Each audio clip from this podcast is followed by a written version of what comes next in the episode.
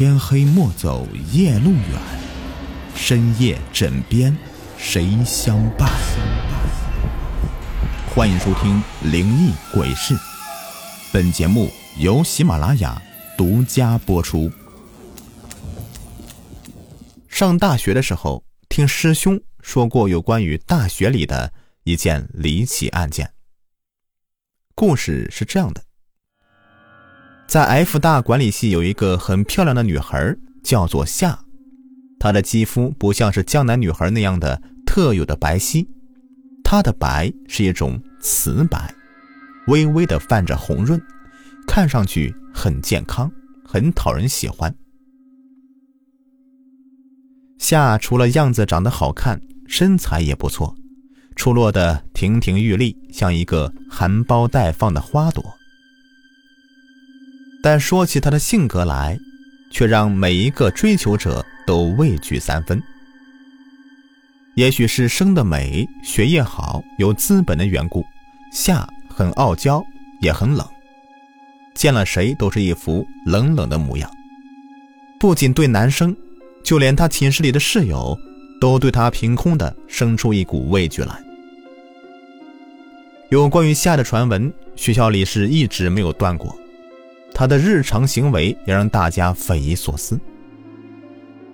夏从来不在阳光下面走动，就是偶尔的逼不得已去操场上面排练，他也永远的搭着一把粉红色的太阳伞。晚上时候，夏更加奇怪。室友林子说，每天晚上到十二点以后，他一定会起床，掩上门，悄无声息的出去。没有人知道他去了哪里，但是到早上六点多的时候，他会衣衫不整的回来。案发的那天晚上。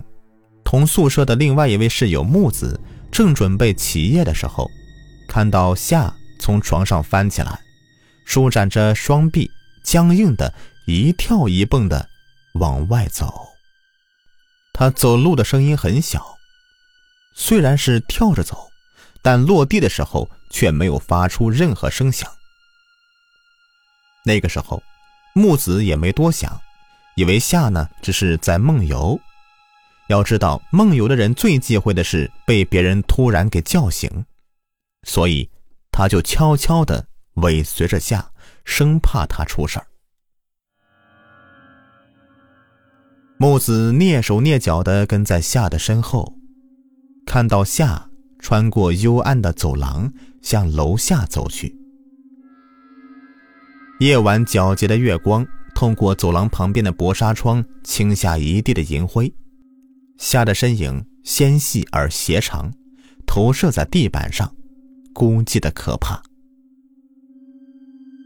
木子搞不懂夏要去哪里，只能够屏住呼吸，紧步的跟了上去。他一边走，一边想：我们宿舍在二楼呀，就算夏想要去哪里，可是深更半夜的，寝室楼早就关了呀，他又出不去，来一楼能干什么呀？正想着呢，夏突然转过头来，正好跟木子的目光撞在一起。木子惊了一跳，心突然漏掉了半拍，脸涨成了紫红色。他以为夏发现了他，连忙解释起来：“那个，那个，夏，你听我说，我不是有意跟着你的，我，我是怕你出事儿，所以才一直偷偷的跟在你后面的。你，你。”木子还想要再解释清楚一点。可他发现夏的目光呆滞而阴冷，好像完全没有在听自己说什么。夏没有理会身后的木子，又自顾自地向一楼左侧的走廊后面蹦蹦跳跳地走过去，那样子活像一个灵魂出窍了的僵尸。木子硬着头皮跟上去，夏来到了杂物储藏室以后站住了。静静的停住了一会儿，才抬起手来，轻轻的去推杂物室的门。学校的物业一般都会按照规章制度办事儿，为了防止公共财产的流失，杂物间都会配上一把钥匙，钥匙只有宿管阿姨才有。可夏的手刚碰到铁皮门的时候，那门竟然应声而开，好像是提前就知道夏会来一样。木子借着微弱的月光，就看到杂物室里面乱七八糟的陈列着一些日常清扫楼道的用具，有笤帚、拖把、水桶、簸箕。夏绕过杂物，走到最里面的一个圆形的木桌上，停了下来，俯下身，在里面开始翻找起来。木子看到夏。从肚桌里面翻出几张黄色的纸张以后，毕恭毕敬地盛放在木桌上，口中还念念有词。不一会儿，阴暗的墙壁上竟然凭空地出现一个暗暗的影子，看黑影的轮廓像是一个男子的，身形高瘦，头发很短，脸却显得很大。夏看到黑影出现以后。身形猛地一震，像是从一片混沌中突然醒过来一样，诧异地看了看四周，发出一声惊呼：“天啊，我怎么会在这里呀？这怎么回事？”吓得心底陡地生出一丝恐惧来。跟他有同样心境的，还有蜷缩在楼梯角落里的木子。木子自始至终都看着昏昏沉沉的夏，一直没敢吭声。当他清清楚楚地瞥到墙壁上那个黑影以后，木子一时间也是错愕在当场，怔怔的，发不出声音来。恐惧蔓延了全身，空气紧张的像是要窒息了一般。木子尽量的屏住呼吸，生怕自己一点微弱的动静都能够被黑影发现。过了一会儿。他听见一丝悠悠的声音从杂物间里面传来：“你来了，我等你好长时间了。”是那个黑影发出的。空气在凝固，时空像是静止了一般。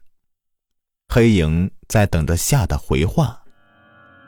其实，当夏一听到那个声音的时候，他就已经知道他是谁了，他也清楚他为什么会被无缘无故的召唤到这里了。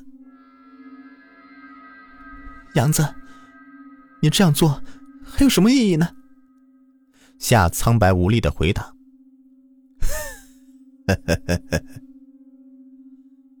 刺耳的声音再次响起来，是没什么意义，可是每天晚上能够见到你一面。”我也知足了。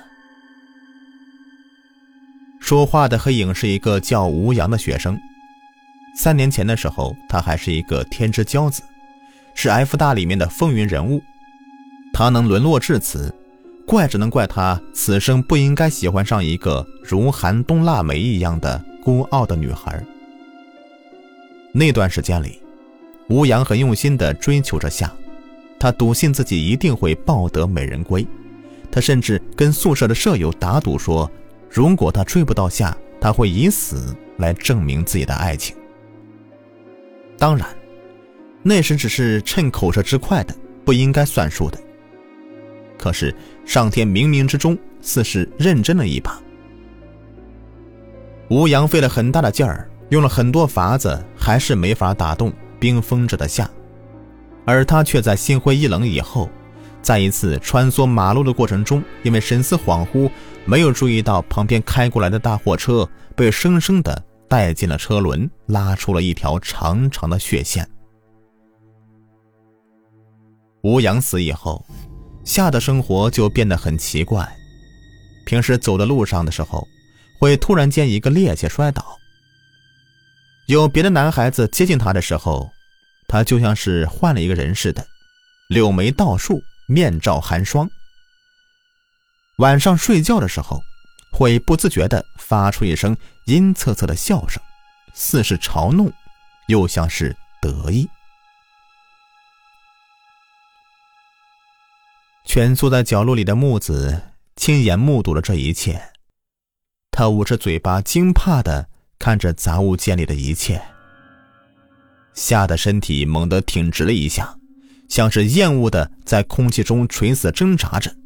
他的衣服一件件的落下来，露出了玉藕般的胳膊，光滑的皮肤，裸露的大腿。木子再也看不下去了，猛地站起来，冲了进去。一声断喝：“你住手！”夏惶恐的转过头来，看清了木子，忙用眼神示意他赶紧走。这个时候，木子的眼睛像是濒死的鱼一样突兀的睁着，嘴巴张得很大，脖子上面一条青紫的指印赫然入目。这时候，杂物间的门砰的一声合上了，走廊里一如以前一样的安静的出奇。惨白的月光打在墙壁上，变成了斑驳的一片。第二天，晨起的阿姨打开杂物间的时候，吓得差点晕了过去。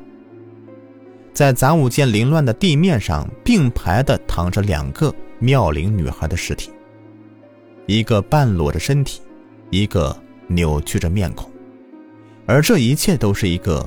不解之谜。警方介入调查，只能够将他定性为一起奸杀案。可凶手呢？